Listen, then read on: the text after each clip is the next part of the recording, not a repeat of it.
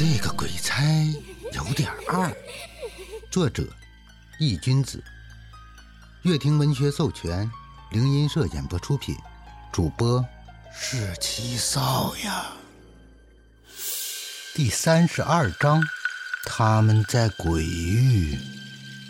周全指了指迷茫大雾道：“小时候啊，听俺们那人说，这是雾，这都是鬼怪使用的障眼法。”听到周全的话，旁边的一人顿时哈哈大笑，一巴掌拍在了周全那宽阔的脊背上。老周，还有其他故事吗？我想听。听到这人的话。很显然是没有把周全的话当真，仅仅是当做了一个笑话，一个故事。俺没骗你。周全拍开他的手，表情有些认真。好，好，好，我信。那人也没在意，只是随口应付道。周全皱了皱眉头，还想说什么。就见众人身后的大雾中有一个影子一闪而过，是一个灰蒙蒙的人影，速度极快。队长，这大雾中刚才有个人跑过去了。周全连忙站了起来，大声道：“这话一出，一行人哗啦哗啦地站了起来，皆是摸向了腰间挎着的配枪，一双眼睛。”紧紧地盯着雾中，谁？滚出来！蒋振华大声向着迷雾中怒喝。可是等了许久，也不见有人。众人紧绷的神经才开始慢慢松懈下来。老周，你会不会看错了？人群中有人质疑似的问道。没有，俺刚才真的看到有个人闪过去了。周全笃定，听到周全这么说，一行人才又打起了精神，视线转到了大雾中。突然，一个黑色的人影走了出来，这下众人才真的相信了周全刚才真的没有在说谎。不许动！一行人哗啦啦的将配枪掏了出来，对准了那道人影。可是那人影仿佛没有听到众人的怒喝，依旧不紧不慢地向着众人走来。这一下，所有人的心都提了起来，紧紧地盯着那个从迷雾中走出来的人影，仿佛稍有不对的地方，就会开枪射击。老马，渐渐的，有人看清楚了。从迷雾中走来的人影，顿时惊喜地叫了一声。听到这话，所有人都仔细看了过去，真的是马勇。众人连忙就将枪收了回去。一行人跑到了他的跟前，嘘寒问暖：“你跑到哪儿去了？急死我们了，知不知道？我们找你半天了，去哪儿了？”可是问了半天，也不见马勇有什么反应。众人也看出了他的不对劲。老马，有人将手在他眼前晃了一下，可马勇像是没有看到一样，眼睛一眨都不眨，只是痴呆地看着前方，嘴里的小声地嘟囔着什么。蒋振华眉头紧锁。将耳朵凑到了他的嘴边，想要听清楚他说的话。死，你们都要死，全都得死！恶鬼将至，都得死！你疯了！你到底在说什么？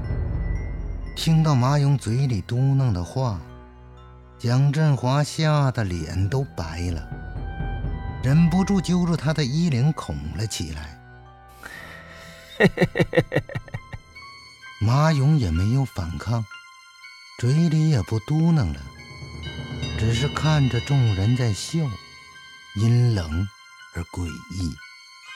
他猛地挣脱了蒋振华，笑着向着迷雾中跑了进去，一转眼儿就消失在了大雾之中。众人想要去追，却被蒋振华一把拉住了。不要去，马勇，马勇他被鬼上身了。众人一听，顿时就面面相觑地议论了起来。队长。怎么你也相信啊，队长？这可是迷信。不，这不是迷信，真的有鬼。说不定他就在那里盯着我。蒋振华突然大恐了一声，双眼中充满了血丝。曾几何时，他也觉得鬼是一种无稽之谈。可就在听到马勇的声音的时候，他信了，就像局长说的一样，这根本不是一件普通的案子。因为马勇说话的声音是一个稚嫩的小女孩。有人抓住了重点，是王浩和周全，他们两个也看出了这件事情的不对劲。队长，马勇他刚才说了什么？王浩的声音有些颤抖。此时，周全也面色凝重地看向了蒋振华。众人也都看向了他，想听听他怎么说。蒋振华深深地吸了一口气。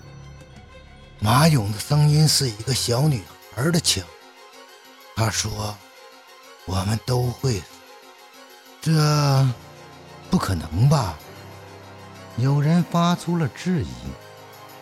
我现在告诉你，这件案子本就不是一件普通的凶杀案。蒋振华一五一十地将其中的事情告诉了众人，没有一丝一毫的隐藏。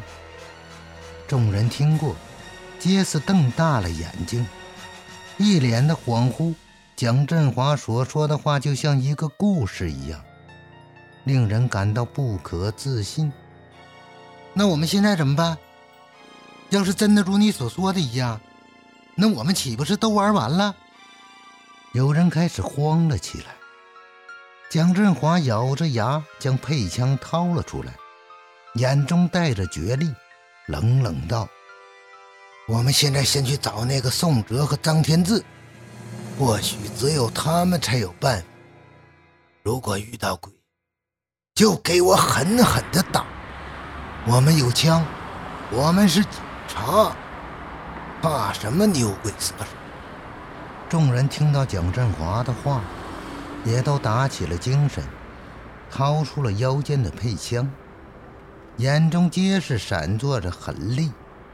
他们是警察，永远和邪恶做斗争，什么大风大浪没有经历过，会怕一只小小的鬼？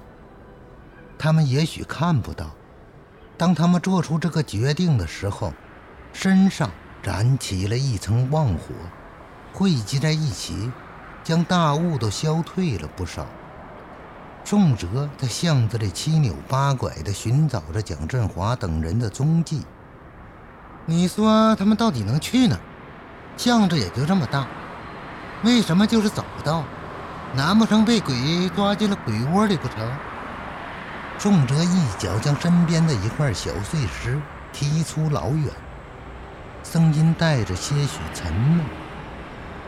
张天志寻找的也是很苦逼，但是当他听到宋哲的话，眼前猛地一亮：鬼窝，鬼域。